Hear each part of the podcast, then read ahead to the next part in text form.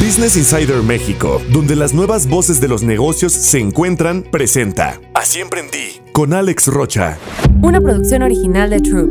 Y entonces Abraham y yo decíamos, mi chequera ya tiene más rendimientos que el fondo de pensiones de este cuate, no puede ser. Y entonces empezamos a decirle a nuestros clientes que ya les hacíamos el cálculo actuarial, pero no les manejábamos el dinero, oye, invítame a tus juntas con el fiduciario. Y estábamos tratando de entender por qué no estaban entregando los rendimientos que daba mi chequera. Mi chequera era una chequera que emulaba CETES. Entonces yo decía, no puede ser. El que está hablando de cómo algunas cuentas de ahorro no daban mayor rendimiento se llama Jorge López, director y fundador de Vitalis y de Millas para el Retiro. Jorge, junto con socio Abraham Hernández, empiezan haciendo estudios de estadística y de actuaría mientras estudiaban en el ITAM y poco a poco empiezan a crear una cartera de clientes en temas actuariales. Posteriormente, se dan cuenta que las cuentas de banco donde estaban las pensiones no estaban dando mayor rendimiento y deciden crear Vitalis, un fondo para administrar fondos de pensiones. Adicionalmente, y con la idea de mejorar la vejez de los mexicanos, Jorge recientemente lanzó Millas para el Retiro. En este episodio aprenderás a usar tu conocimiento técnico para crear un negocio, a cómo crear negocios paralelos al negocio principal, a cómo plantear las reglas para asociarte con miras a largo plazo. Puedes seguir a Jorge en LinkedIn como Jorge López Pérez, Vitalis en vitalis.com.mx y a Millas para el Retiro en arroba Millas para el Retiro. Llamo Alex Rocha y cada semana entrevistaré a una empresaria o empresario donde nos compartirán cómo lo hicieron para crear y crecer su negocio. El objetivo de Siempre en es que mucha gente conozca estas grandes historias de éxito, se motive y emprenda. Si te gustó este episodio, suscríbete al podcast, compártelo con alguien que le pueda interesar, dale like y califícanos con 5 estrellas. Así, más gente podrá tener acceso a este contenido. Mi estimado George, Jorge, qué gusto tenerte en Siempre Emprendí, bienvenido.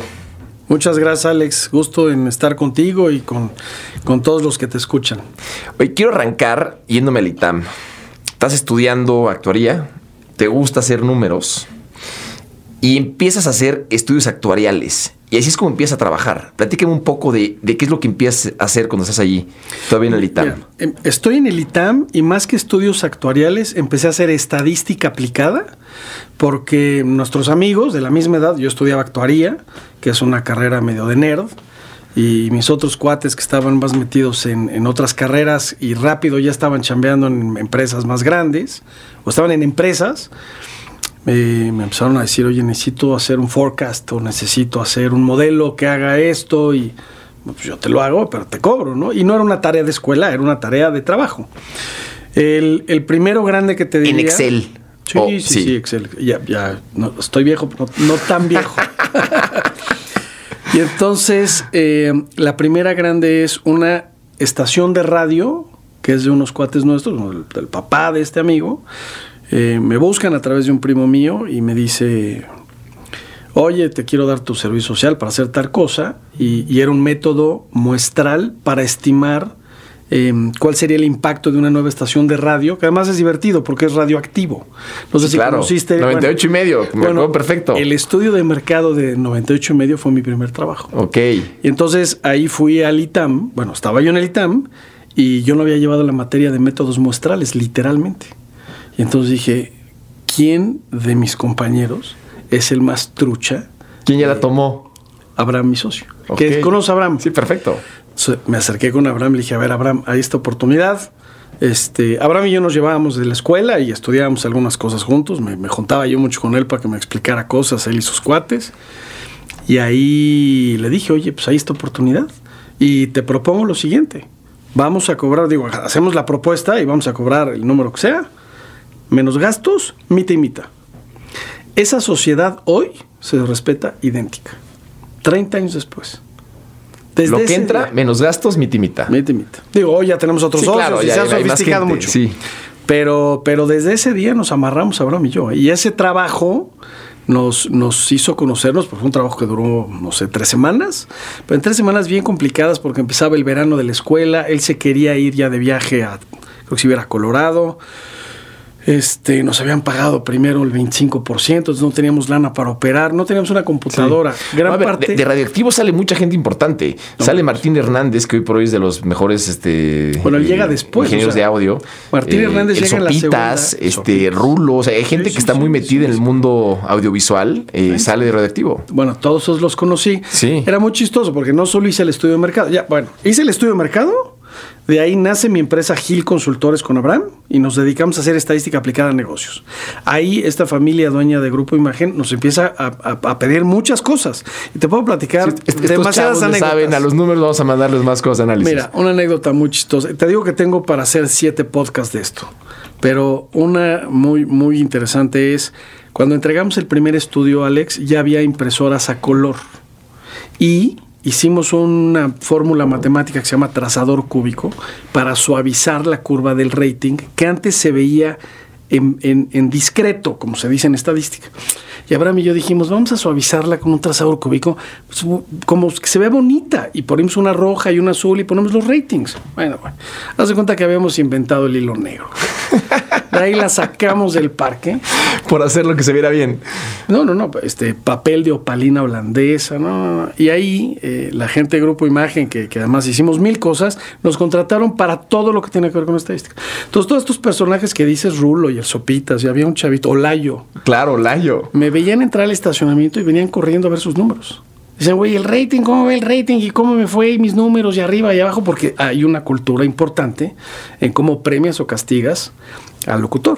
Sin duda. Entonces, este. No, en el mundo de los podcasts, ahora pues tienes demasiados datos. Sabes quién te escuchó, cuándo, cuánto tiempo, cuándo se cayó. Cosa que en el radio no tenías tanto detalle antes. Ahora tienes aún más detalle. Tenías mucho. Lo que pasa es que el rating de radio se entendía nada más como un número.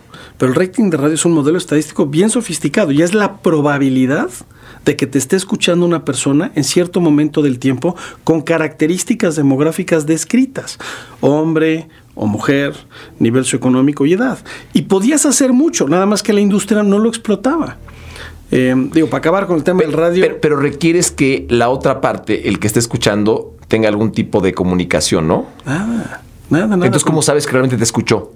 Ah, bueno, pues había metodologías. Este, vaya, lo hacía INRA, lo hacía ahí eh, Nielsen, Sí. y luego llegó Ibope. Ibope Es que, por ya era muy sofisticado. Sé que Nielsen sí tenía en su momento a gente confirmando que está viendo el programa. encuestadores. Exactamente. Sí, sí, sí, tal cual. Pero ahorita con los podcasts y el tema tecnológico, Ah, no, ya, no estás, requieres nada. Ya, porque perdió el celular y ya sabes que está ahí. Tal cual. Ok. Sí, sí, sí. Entonces, tienes Gil Consultores. Ese es como empieza. O sea, cuando me dijiste, ¿cómo empezaste? ¿Cómo Exacto. empezaste con Abraham? Eso. Y de ahí te pasas. ¿Cómo avanzas hacia Vitalis? Bueno, hacemos, Gil Consultores hace un primer estudio que es este. Sí. Luego la misma familia nos contrata para hacer un, un charco de las ranas, que van a hacer en San Jerónimo y un edificio. Quieren el flujo financiero y el estudio de mercado. Nos lo echamos y nos lo volvimos a echar. Y ahí Abraham y yo dijimos, vamos a poner una empresa.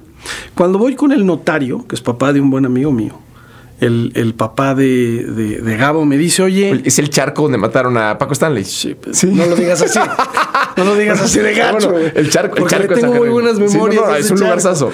Tengo, otros, tengo otras memorias del charco, pero bueno, es No, no, ese sigo charco. yendo, es un gran lugar. Es ese charco. Eh, el notario me dice, oye Jorge, ¿por qué solo abres una razón social? Abre dos. ¿Pero por qué dos? No seas güey, ya, ya vas a hacer el, el proceso. Haz dos razones sociales. ¿Qué hago con la otra? No sé, pues otra empresa. Entonces, voy con Abraham, mi socio, y le digo, ¿y cómo la ves? Y Abraham, desde hace meses, ya me, me había estado diciendo, donde nos tenemos que meter es a la actuaría. Si en estadística para la mercadotecnia, que no estudiamos, nos está yendo bien, vamos a meternos de actuarios. O sea, de lo que De realmente lo que sí estudiamos. Ajá. Tienes toda la razón, güey. Y Entonces, órale, este, don Alejandro, háganos las dos. Nos hacen las dos razones sociales. Una se llama Gil y la otra se llama Jal. Ya ves que somos bien creativos los actuarios. y a darle.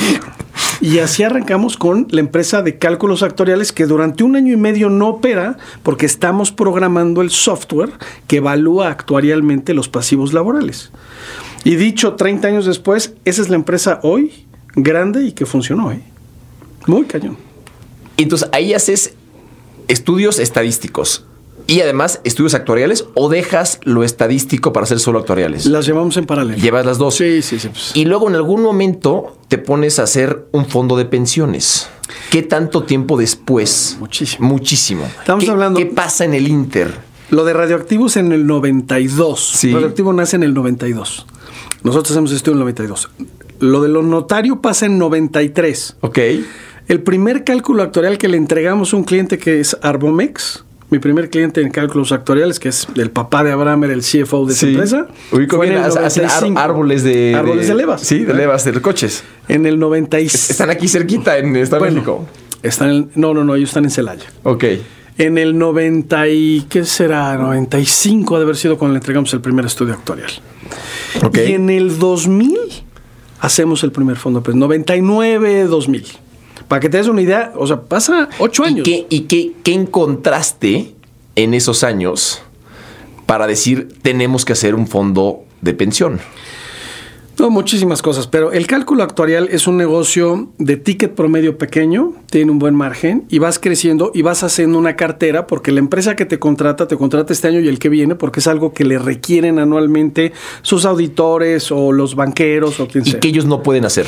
No lo pueden hacer eh, por principios contables, lo tiene que hacer un actuario certificado externo a la empresa, ¿no? Y entonces vas haciendo una cartera. Ya. Esa cartera pues empezó teniendo un cliente, 10, 15 y ahí vamos creciendo. En esos pasivos, cuando tú encuentras a alguien que tiene un fondo de pensiones y está fondeado, es decir, hay una cuenta, un fideicomiso que tiene el dinero, ellos te tienen que hacer el disclosure, además de todos los datos de los empleados, de cuál fue el rendimiento.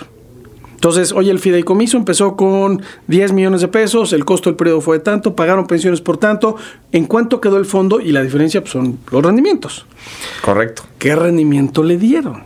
Y entonces Abraham y yo decíamos, mi chequera ya tiene más rendimientos que el fondo de pensiones de este cuate, no puede ser. Y entonces empezamos a decirle a nuestros clientes que ya les hacíamos el cálculo actuarial, pero no les manejábamos el dinero, oye, invítame a tus juntas con el fiduciario.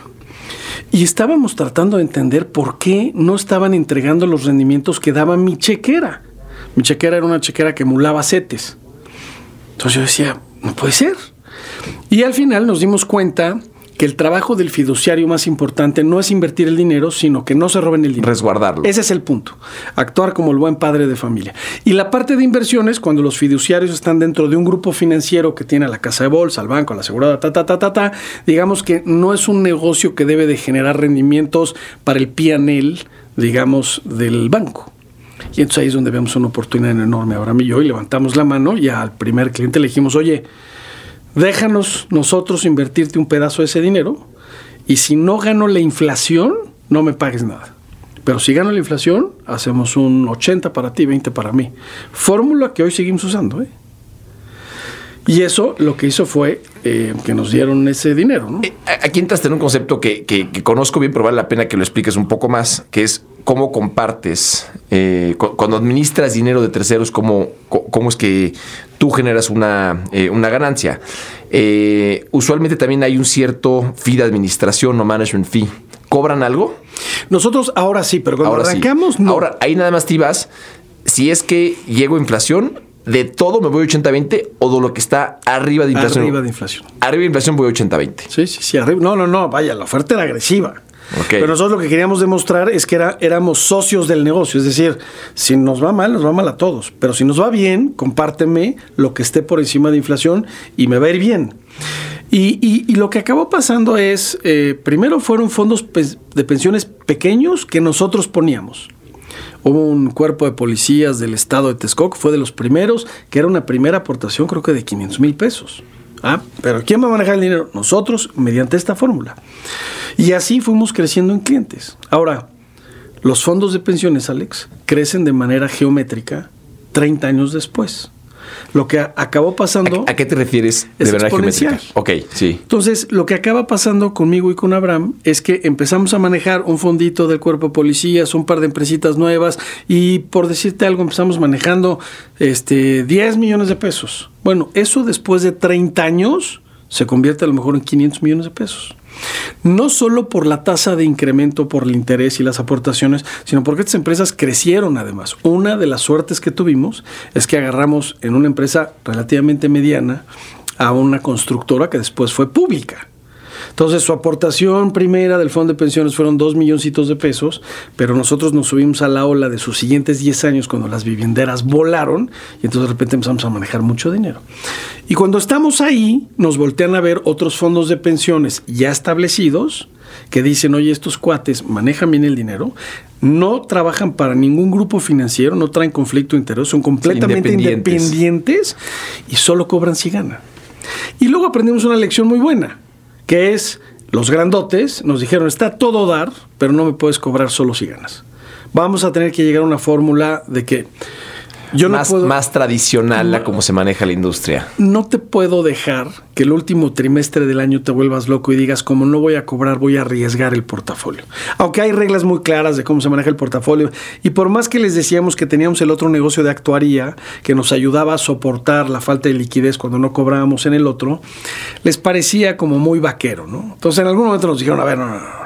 Y un fondo muy grandote de, de- una empresa pública nos dijo, a ver, yo te voy a pagar tanto dinero al mes y al final del año hacemos cuentas como tú quieras y te premias como tú quieras con esta fórmula, pero tiene que haber un flujo constante. Y eso hizo que aprendiéramos que si queríamos entrar al mundo institucional, eh, esa era la manera de hacerlo para darle tranquilidad al otro. Y luego llegó la Comisión Bancaria y sacó una figura que se llama asesor de inversiones eh, regulado.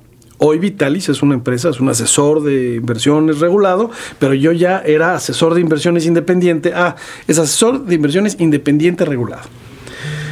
Hoy ya lo somos. Me quiero regresar un poquito porque estábamos con el negocio de hacías estudio actuarial, hacías el estudio este, estadístico, ahora ya administras pensiones.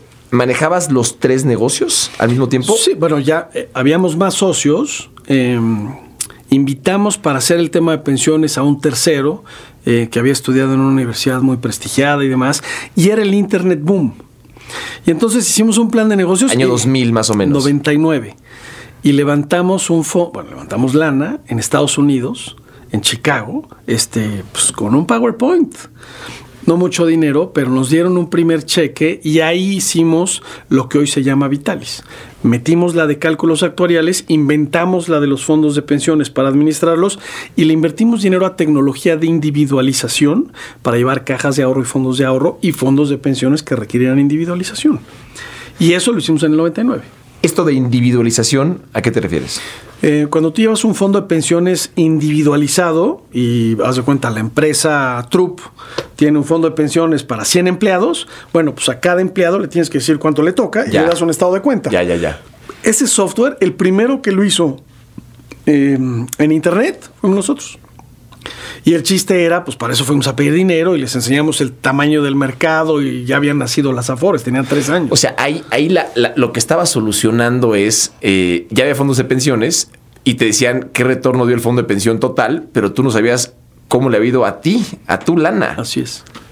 Así es. Y, Algo que es completamente estándar hoy, en ese momento era súper Sí, sí, sí, innovador. Sí, sí, sí. No, no, no. A ver, Abraham y yo, te digo, hay 80 anécdotas en mi emprendimiento, en, en mi vida de emprendedor que, que decimos, Te- te- es que la que vimos. a invitar, mi estimado. George. Mira, te platico no muy rápido. En el del radio, como trabajaba yo tanto para Grupo Imagen, a ellos les dije, oye, ¿me dejas hacer un software que te permita organizar tu música? Que es un poco lo que hace hoy un iPod, un iPhone, bueno, el, el iPod. A ver cómo le vas a hacer, sí, porque ellos tienen una estación de música clásica y nos dijeron, hay discos que no sacamos. Entonces Abraham hizo un modelo matemático aleatorio para sacar todos los discos con distintas categorías. Bueno, ganó premios esa estación de música clásica, la XLA por ese año de cómo programó la música, porque habían desempolvado obras maestras así brutales, ¿no? Entonces, ese software le pedimos permiso a la estación, le dijimos, ¿me dejas hacer una versión casera? Y era un floppy que yo te entregaba en tu computadora. Lo único que nos faltó para un iPod era conectarlo a un disco. Pero toda la información la sacábamos del disco. Autor, canción, género, este, duración. Fuimos a ver a las disqueras y les dijimos, déjame meter en tu CD este software. Para que la gente cuando meta el CD a su computadora, baje un software y puedan organizar su música. No nos pelaron, güey. Pero, y luego digo. Y luego llegó Apple y. No, lo vimos y bueno, Abraham y yo Sí, sí, sí. nos reímos mucho porque, bueno, a ver, vaya, lo habíamos visto, pero Abraham y yo nos faltaba que no éramos ingenieros. Si ahí hubiéramos tenido un amigo ingeniero, hubiera dicho, no, güey, eso lo conecto yo. No te preocupes, eso se hace así. Pero bueno, este, y de esas hay 20 muy chistosas. Sí. Tuvimos aquí a, a Alex Guizar de Bill Pocket y le tocó hacer lo mismo. La gente le daba nervio entregar la tarjeta para que la eh, para que metieras los datos en la computadora y la pasaras. Entonces creó un lector. Entonces la gente ya no le daba miedo porque sentía que lo estabas pasando. Era exactamente lo mismo. Claro. Ok. Eh, y esa tontería hoy se convirtió en Bill Pocket, la cual se vendió a Kushki en una buena cantidad de lana. Y este. Eh, y se convirtió en un negocio justo lo mismo, ¿no? Ver, cómo solucionabas algo completamente normal. Oye, ahí están de socios tú, Abraham, y trajiste a alguien más contigo. A este lo trajimos para esta levantada de capital que hicimos, te digo, en el 99. eh, y luego fue una muy mala historia de estas historias en donde mejor te deshaces del socio y nos, nos decimos de Y regresaron a estar ustedes dos. Regresamos a estar él y yo y la lana que le levantamos, pues bueno, pues el banquero entró y se quedó. Y se quedó un rato y luego ya pudimos comprarlo. Pero Ese fue tu único levantamiento de capital hasta ese momento, porque tú habías arrancado pagando, o sea, te pagaban eh, tu servicio y con eso fuiste creciendo. Sí, sí, sí, no hiciste ningún levantamiento antes. No, no, no. Y contrataciones, ahí, eh, ¿cómo fuiste armando el equipo en esa etapa muy inicial? ver, me- ¿O mucho lo hacían ustedes? lo hacíamos, no, nosotros. No, no, no. El, el- el empleo de tiempo completo mío y de Abraham era Gil Consultores, Hal Actuarios, que después se convierte en Vitalis. Eh, Gil Consultores, para que te des una idea, en el 98 de- debería haber tenido 120 empleados. O sea, se convirtió en una agencia de estudios de mercado estadísticos importante. Hacíamos estudios de mercado a nivel nacional. Hacíamos mapas de nivel socioeconómico para más de 100 ciudades. Eh, no, no, no. Esa empresa jaló y jaló muy bien. ¿Qué pasó? Nos gustaba más el tema de pensiones y, y va a sonar muy básico lo que te voy a decir, pero el negocio de estudios de mercado es de consultoría y no hay un flujo constante de clientes como el otro que es muy bonito, que es, eres mi cliente, genero una cartera y sigo creciendo. Correcto. Era mucho más fácil delegable. Este es de estudios de mercado además, trabajas los fines de semana. El de estudios de mercado, el cliente quiere ver al dueño de la empresa. No, no le puedes mandar un ejecutivo. O sea, es, güey, no, no, no, aquí te acabo de dar un millón de pesos para el estudio de mercado de lo que sea. Quiero ver a Jorge Claro. o a Abraham. Entonces llegó un momento en el que Abraham y yo ya estábamos cansados y ya habíamos hecho un equipo de, de- de- yo daba clase en el ITAM y el objetivo más importante de la clase en el ITAM era reclutar. reclutar. Sí. Y recluté muchos chavos que los, vaya, muy buenos, mucho Mucha mejor gente que da yo. clases por eso, para justo traerte Bueno, a pues talento. Estos, estos compadres yo los mandaba a las juntas y me hablaba el director de la empresa y me decía, me vuelves a mandar a Alejandro, no te vuelvo a contratar. O vienes tú, o- y así pasó. Claro. Y entonces Abraham y yo dijimos, mira, este negocio vamos a ser esclavos toda la vida. Entonces contratamos una chava que había sido directora de una de las áreas de Nielsen y nos parecía que ese talento podía ayudarnos. Y le dimos la dirección general y Abraham y yo nos abocamos a generar Vitalis. Levantamos dinero, le cambiamos la marca, hicimos todo lo que conoces de Vitalis, pero esta persona que contratamos era muy buena ejecutiva, pero no era emprendedora. Y entonces la empresa se empezó a desinflar y los gastos siguieron creciendo porque pues, ella era ejecutiva, ya no, no, no estaba en el mismo mood que nosotros. Y nos dimos cuenta ya muy tarde cuando la picada era muy fuerte y a nosotros en Vitales nos estaba yendo muy bien, pues habíamos levantado capital, estábamos creciendo, teníamos unos socios de primera, empezamos a crecer. Cuando volteamos a verla dijimos, ¿sabes qué? No la cerremos, dejémosla en su mínima expresión, nos quedamos con talento que hoy sigue estando en nuestra compañía. Y cuando alguien de nuestros amigos nos pida un estudio de mercado de los que nosotros hacemos, te vuelvo a atender. Por ejemplo, nosotros poníamos cajeros automáticos para un banco, con un modelo matemático que habíamos desarrollado. Sabías dónde ponerlo, en qué esquina del tráfico, Y tenía que ver con datos del INEGI y cosas así. Entonces, cuando se deshace la empresa Gil Consultores, nos quedamos con ese talento y el know-how. Este banco nos hablaba cada dos o tres años. Oye, Jorge, quiero renovar el estudio. Dale. Iba yo a la junta, iba con esta misma persona, volvíamos a recaudar datos, volvíamos a hacer un equipo ya flexible, entregábamos el estudio y lo hacíamos chiquito otra vez y nos seguíamos con Vitalis. Y Vitalis es un negocio muy bonito, porque es un negocio que nadie quiere que vaya, el dueño. Así emprendí. Gracias por escucharnos. Jorge ya nos habló de cómo desde el ITAM empezó haciendo análisis y de ahí nació Vitalis.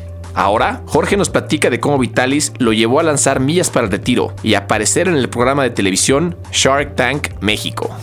Ahora sí, háblame de Vitalis. Háblame de Vitalis hoy porque eh, hemos hablado pedazos por aquí y por allá, pero hoy, hoy lo que tienes, este fondo de pensión, eh, me encantaría que lo explicaras. Mira, Vitalis tiene dos, dos piernas. La primera es cálculos actuariales para evaluar el pasivo laboral contingente. Todas las empresas por tener empleos tienen que tener en sus estados financieros cuánto dinero se está generando una deuda para cuando esa persona se muera, se invalida, la corras o se retire. Y tienes que reservar esa lana. Y la tienes que reservar en libros. Si además haces un fondo, hay ventajas fiscales. Correcto. Pero eso es- esto es lo que tiene que hacer un empresario, porque es lo mismo que cuando compras un edificio y lo pagas a plazos. Bueno, pues aquí estás comprando la antigüedad de la gente y le estás comprando a plazos. No todas las empresas hacen un cálculo actuarial, pero bueno, esa es la primera parte. La parte de individualización que hicimos cuando levantamos capital se quedó aquí y aquí individualizamos fondos de pensiones que administramos. Nace el área de, de inversiones y aquí empezamos a manejar fondos de pensiones. Y la manera de manejar estos fondos de pensiones es hacemos contratos discrecionales en donde Alejandro, que es el CFO de la empresa X, me dices, oye Jorge, este, manéjame mi dinero en la casa de bolsa A. Entonces yo voy con esa casa de bolsa, tú me dabas un mandato y con ese mandato yo le decía, bueno, puedes comprar estas acciones, yo te voy a dar instrucciones y cada 10 días hablamos y lo vamos normando y al cliente yo le cobraba con la fórmula que ya explicamos. Cuando tienes cinco clientes, esto está muy fácil porque son cinco llamadas telefónicas. Del contrato este me compras esto, así, así, así. Cuando tienes 30 clientes, empieza a poner divertida la operación. Y eso fue creciendo. Cuando llegamos a tener 100 clientes fue una locura. Y entonces lo que hicimos ahí fue buscar un grupo financiero que nos alojara un fondo de terceros, que son de ellos. Ellos tienen la parte administrativa ante la comisión bancaria, pero nosotros tomamos las decisiones de inversiones. Entonces, tenemos Digamos que la custodia la tiene un grupo financiero. la custodia la tiene que tener un grupo financiero. y Yo tú no capto. tomas la decisión. Y nosotros somos los asesores y tomamos la decisión al- en eso. Y ahí tenemos dos fondos, uno de renta fija y uno de renta variable, y a través de eso invertimos los fondos de pensiones, ahora sí ya de muchísimos contratos. Y esa empresa... Eh, rapidísimo, renta variable es este, acciones y renta fija son, son bonos, es deuda. Tal cual. Eh, y luego esto evoluciona porque los dueños de algunas de estas empresas nos dicen, oye, me gusta cómo cobras en términos de la fórmula esta de por éxito y tus rendimientos son mejores que dinero privado que yo tengo. En algunos otros, en México, fuera de México. Me interesa que inviertas mi dinero. Y entonces, hoy te puedo decir que un porcentaje importante del dinero que manejamos en Vitalis tiene eh, un componente de personas físicas o de patrimonios familiares, ¿no? Y eso nos ha llevado a incursionar en otras cosas fuera de México y a, y a hacer estrategias en Europa y en Estados Unidos y, y, a- y ahí va. Sí, sí, te, te conviertes en, en un administrador de, de capital porque lo inviertes correctamente. Y todo de largo plazo. ¿eh? A las familias, incluso a las personas, les digo, "Oye, yo te manejo tu dinero, pero a 10 años, ¿eh? no, no, no de corto. Sé que en algún momento hubo un- una asociación estratégica, o sea, como que vendes parte del administrador. ¿Esto fue una decisión eh, eh, consciente? ¿Sí ¿Lo hicieron? ¿Estoy en lo correcto o no? ¿Del administrador de cuál? ¿De Vitalis? El GP, o sea, el, el- el- el- el General Partnership. Bueno, Me acu- me acuerdo- vendimos me acuerdo- un pedacito a la empresa, pero esto fue, eh, nos asociamos con un banquero de inversión que tenía la intención de buscar un negocio que le diera un flujo, porque él como banquero tenía estos picos donde de repente vendía una empresa y le caía un dineral y pasaban tres años y no hacía nada y ya sabes. Correcto. Bueno, y no cobraba nada, no, no, que no hiciera nada. Y eso lo tenía él muy nervioso. Entonces me decía, quiero un negocio que me, que me, me aplane mis estabilice, sí. flujos. Y ahí le vendimos el 25% de nuestras acciones, que nos cayó muy bien a mí y a Abraham, porque estábamos pasando una época de, de vacas flacas, y le dijimos, órale, te, te- te- le hacemos así. Esa persona, después de tres años, da la casualidad que uno de nuestros clientes muy grandes vende su empresa, en una empresa muy grande. Y él nos dice, oigan, tengo la intención de asociarme con alguien como esto porque necesito también Administrar el propio dinero. parte de mi dinero. Entonces, hablamos con este banquero que además se conocían y les dijimos, oigan, pues aquí se está juntando el hambre con las ganas de comer, tú ya hiciste una inversión, nos ayudaste mucho, tú quieres entrar aquí. Nos pusimos de acuerdo y así entra este socio al que creo que estás haciendo referencia y un porcentaje no es mayoritario, es minoritario de la empresa, es de este... De este Lo, lo comento porque cuando conforme van creciendo las empresas y tú como administrador de activos, pues hay decisiones estratégicas y esta claramente fue una. Le sirvió a tu socio para suavizar sus flujos, a ti te sirve porque te entra dinero Claro. y a la vez te sirve para que después un individuo que recibió una cantidad importante de dinero se convirtiera a tu cliente y, y hoy, hoy también socio en parte, ¿correcto? El concepto que estás tocando, y ahí déjame estresarlo lo más que pueda, no conozco ningún empresario que no haya, no haya estado abierto a asociarse muchas veces, o sea, con muchas personas muchas veces. Estos este, llaneros solitarios se vuelven buenos consultores o buenos empresarios, pero para dar ciertos brincos vas a tener que aprender a bailar con todos. O sea, eh, y ni modo, así funciona la vida. ¿eh? No, no está fácil. Yo, soy fiel creyente de eso, que es, o sea, la gente dice, no, es que yo hoy tengo el 100%. Yo sí, pero tu país es muy chiquito. Tú podrías tener el 25% de un país enorme y tendrías muchos más recursos. Se requiere tener la humildad para, para, tener socios y también para que decir, oye, no, no, nada más soy yo, somos varios creciendo este país, ¿no? Y, y, es el número de habilidades que no tienes. Eso es en lo que te tienes que fijar, no en las que sí tienes. O sea, ¿cómo usas a los que entran contigo para complementar? A ver, Abraham y yo somos muy parecidos en muchas cosas, pues somos actuarios del bla, bla, bla, bla, y somos muy diferentes en muchas cosas, pero no tenemos las habilidades que se requieren para hacer una empresa como la que hoy tenemos. Y eso ha hecho que los banqueros, este cuate que vende su empresa y hoy es nuestro socio, hoy nuestra directora general es parte de nuestro socio, este, tenemos algunos otros socios que han traído capital, pero traen talento, talentos que, que, que dices, ah, caray. O sea, hoy están vendiendo un paso a la empresa, a ti sí, a él no, a ti sí si realmente te quieres involucrar. Si no, no nos interesa. Y entonces así nos hemos hecho de algunos socios este, muy interesantes. Porque además el ángulo de la discusión se vuelve muy divertida, ¿no? Quisiera entrar a, lo que has seguido para, para ti como, como empresario, eh, como experto en inversiones, experto en pensiones. ¿Cómo nace Millas para el Retiro?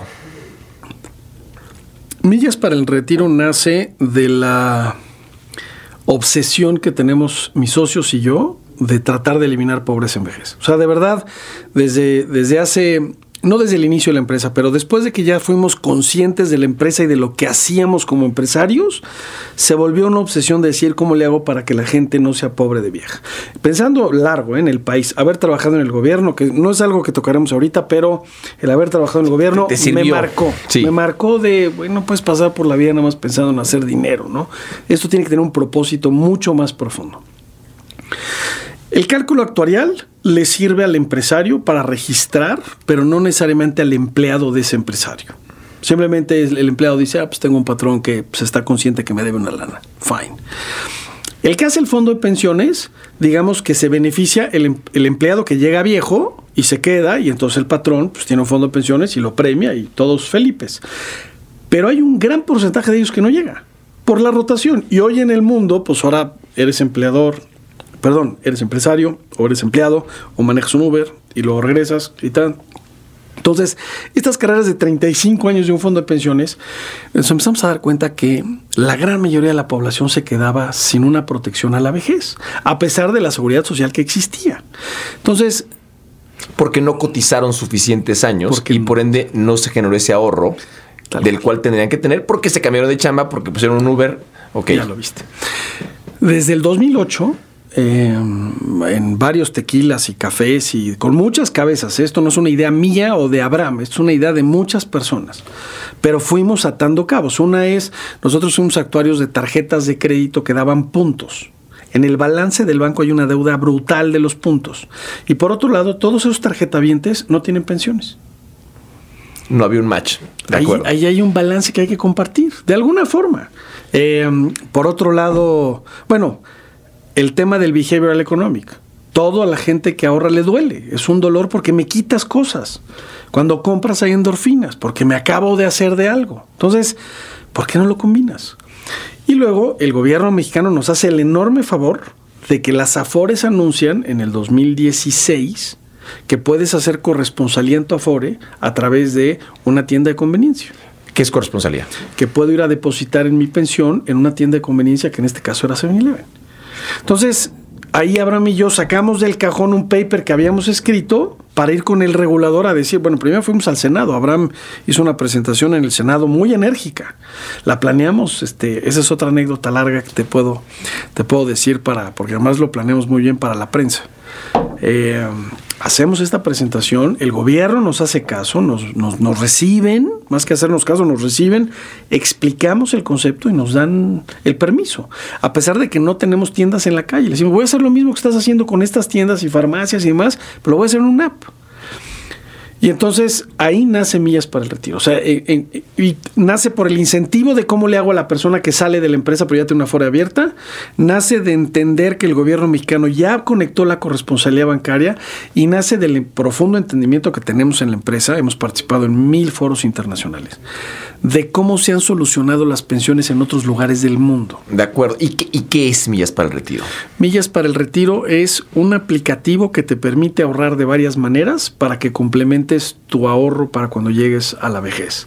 Lo puedes hacer de manera sistemática, es decir, tú programas que me carguen a mi, a mi cuenta 300 pesos a la semana. Puedes empezar desde 50 pesos. Dos, tenemos un botón de ahorro extra en el cual hacemos dinámicas de sorteos. Y todo se va a, tu, afore.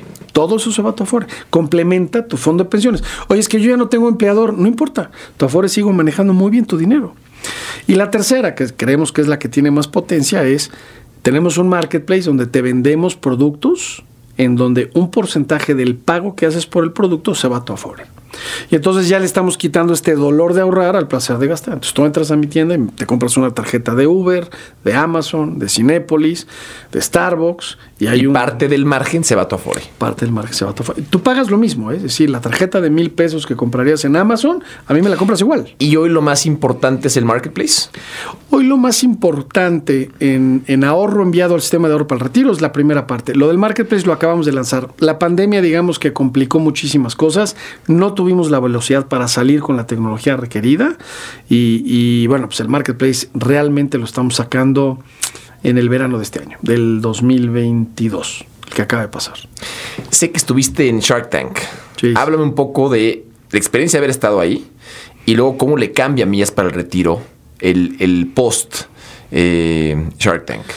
A ver, haber participado en Shark Tank igual es un proceso de hablar con mis socios y lo preparamos como si fuera un examen profesional.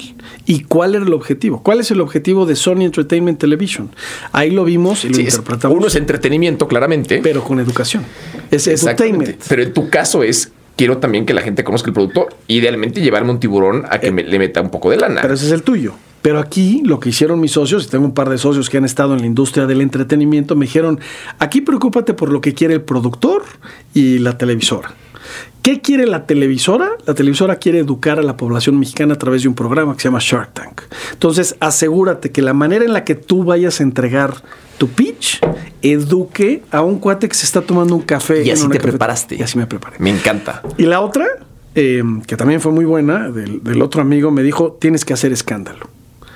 Eh, la televisión es escándalo, te tienes que quitar la camisa o vas a tener que aventar algo y enojarte, algo tienes que hacer. Sí, algo que llame la atención. ¿Y, qué, fue ese algo? Y ahí a, uno de mis socios y a mí se nos ocurrió el tema de, oye, te voy a vender la empresa por un peso. Y eso iba a ser claramente una locura. Cuando vi muchos programas de Shark Tank, que además yo era fan ya de la versión gringa y de la inglesa y de la mexicana, y con mis hijos las veía porque me parece que sí educa, muy cañón. Entonces, Bueno, a ver, este programa, siempre es justo eso, es educar. Ah, buenísimo. Y que la gente pueda tener un recurso de quiero emprender, pues aquí hay estos que pues, han entrevistado a una cantidad de gente y hay muchas historias. Bueno, pues ahí lo que yo vi es la regla de tres que hacen siempre en cuanto este, ¿cuánto dinero ¿Qué porcentaje, ¿Qué porcentaje de la empresa? Haces la regla de tres y dices, ah, la empresa la valoraron en 3 millones de pesos, ¿no? Y siempre ese es el diálogo que los tiburones decían, hoy 3 millones de pesos es mucho dinero, porque tienes ventas de 100 mil pesos. Y, y, en 5 minutos, ¿no? Vas a valorar una empresa, por el amor de Dios, aunque seas cualquiera de los tiburones, ¿no? O sea, por favor. Entonces, lo que decidimos fue, vamos a quitar de la mesa esa discusión. Oye, ¿cuánto vale mi empresa? Es irrelevante.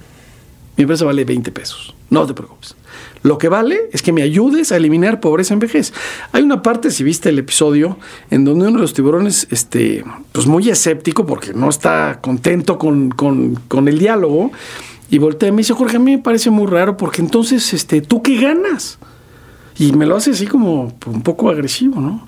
Le digo, pues yo tengo un país sin viejos pobres. No sé tú qué esperas, güey. Yo esto es lo que quiero. Y además hacemos dinero. Y pues ahí no hubo más que, pues yo estoy adentro. Nah, pues órale. Y ahí termina feliz el, el- el episodio y, y yo creo que fue una gran experiencia. En términos de usuarios y, y- y- y recaudación, ¿viste un incremento importante? Importantísimo. Yo tenía el día que sale al aire 25 mil usuarios, seis meses después tenía 50 mil usuarios. Y estos primeros 25 mil usuarios los había hecho yo en 18, Sí, sí, un- 24 meses. Un 2 a 1 en muy poco tiempo. Muy rápido, muy, muy rápido. Y no, y además hizo que eso te entrevistan muchos cuates, como tú me estás entrevistando hoy. Este, fui con varios cuates Oye, de yo, la yo era, radio. yo era fan tuyo desde antes de, de Shark Tank. ¿eh? y, y yo tuyo, mi querido Alex. Oye, para ir cerrando, George, ¿qué consejo te hubiera gustado recibir? Sé que hay miles, pero uno que te gustaría dar, o sea, consejo que te hubiera gustado recibir a ti antes de emprender. Un año antes de emprender. Este, me la pones difícil Digo, porque emprendí ver, muy chavo. Así, así lo planteo. La verdad es, ¿qué, te gustaría recomendarle a alguien que está pensando arrancar una empresa?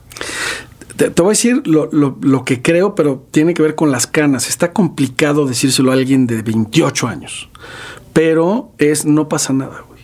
O sea, yo viví presiones de estrés, me- acabé, acabé dos veces en el hospital, Alex. Eh, por, por, por, por aprensivo y por apasionado. Y a mí me apasiona mucho lo que hago. Me gusta mucho lo que hago y soy un hombre muy trabajador y me clavo y le meto y, y pues el cuerpo es el cuerpo, compadre. Y entonces, hoy que ya estoy más viejillo y la verdad es que, y tengo problemas, yo creo que más graves que hace 20 años. No pasa nada. Este consejo lo he escuchado de mucha gente y sí, sí llega con el tiempo. Y, y a- y me ha pasado a mí y yo me sigo estresando. Sí, no, yo igual, pero vaya, sales a caminar. Sí. Sales a caminar o sales a hacer ejercicio o em, eh, aprendes a, o a Aprende, meditar. aprende a manejar aprende a manejarlo. el estrés porque no pasa nada. De, de chavillo a los 30 años, pues yo este, pasaba esto y ¿qué pasa? Te brincas la comida, Sí. te desvelas, hablas con 17 personas, fumas o te, te echas unas chelas. Pero nada más para, para, para cerrar el punto. Eso no quita que no tienes que trabajar. O sea, No, sigue no. trabajando duro. Claro, claro, claro. Nada más no te lo tomes tan a pecho. Sí, sí. E- Es un tema de cabeza. O sea, lo de salir a caminar el ejercicio es un punto, pero no es que esté yo muy fit. Es que estás limpio de la cabeza, ese es el punto relevante. Y hoy estoy viviendo en mis negocios y en muchas de las cosas que hago, eh, además para terceros, este, estoy en varios consejos, como sabes, de mucha presión, pero ahora lo vivo, este, hasta me emociona, de repente Claro. digo, ah, pues este está bueno, hombre. Sí. O sea, va a doler. Es buen momento para estar vivo, ¿no? Y va a doler, pero, pero, Sí. y a los 30 años me ponía unas enojadas, era yo muy enojón, este, si alguien no me pagaba, puta, yo ya lo había hecho trizas en mi cerebro, ¿no? Y pues, la gente no te paga a veces porque, pues, Sí. porque tampoco tiene flujo, o sea, ni modo. Y tienes que entender, ¿no? Oye, ese, ese yo te diría que es el consejo que ese lo aprendí muchos años después y después de muchos dolores. Hay muchos consejos que me Por hubiera supuesto. gustado que me dieran, pero, pero eso sí los vas aprendiendo a zapes, ¿no? ¿Dónde te podemos seguir? ¿Dónde podemos seguir a Mías para el Retiro, a Vitalis? Eh, Vitalis.com.mx, Today for Tomorrow, estamos en redes sociales, así se llama Vitalis. Vitalis está incursionando a nivel internacional, estamos poniendo una empresa en Europa, tenemos unos fondos en Estados Unidos, entonces este, estamos empezando a ponerle cosas en inglés, pero vitalis.com.mx y en vitalis.com.mx encontrarás también millas, millas es eh, millas.com. eh, y en Instagram somos Millas para el Retiro y en Twitter Millas para el Retiro y en todos lados Millas para el Retiro. ¿Tú en LinkedIn eres activo? ¿O no? Sí, sí, Jorge López Pérez, este, Perfecto. Vitalis Mías para el Retiro y también mis, mis temas de redes sociales. Normalmente pongo ACT Jorge López y ahí me encuentran. Gracias por escucharnos. Me llamo Alex Rocha y me puedes encontrar en arroba alexrochab y en Troop Audio. Si te gustó el capítulo, suscríbete al podcast, dale like y compártelo para que más gente pueda tener acceso a este contenido. Visita la página web asiemprendí.com donde encontrarás este capítulo completo, recursos para emprendedores y donde te podrás suscribir al newsletter Emprende en Martes, donde cada martes recibirás tres ideas que te podrán ayudar a desarrollar y crecer tu emprendimiento. Nos escuchamos la próxima. Así emprendí. La historia detrás de los grandes negocios. Una producción original de Troop. Business Insider México, donde las nuevas voces de los negocios se encuentran, presentó Así emprendí con Alex Rocha.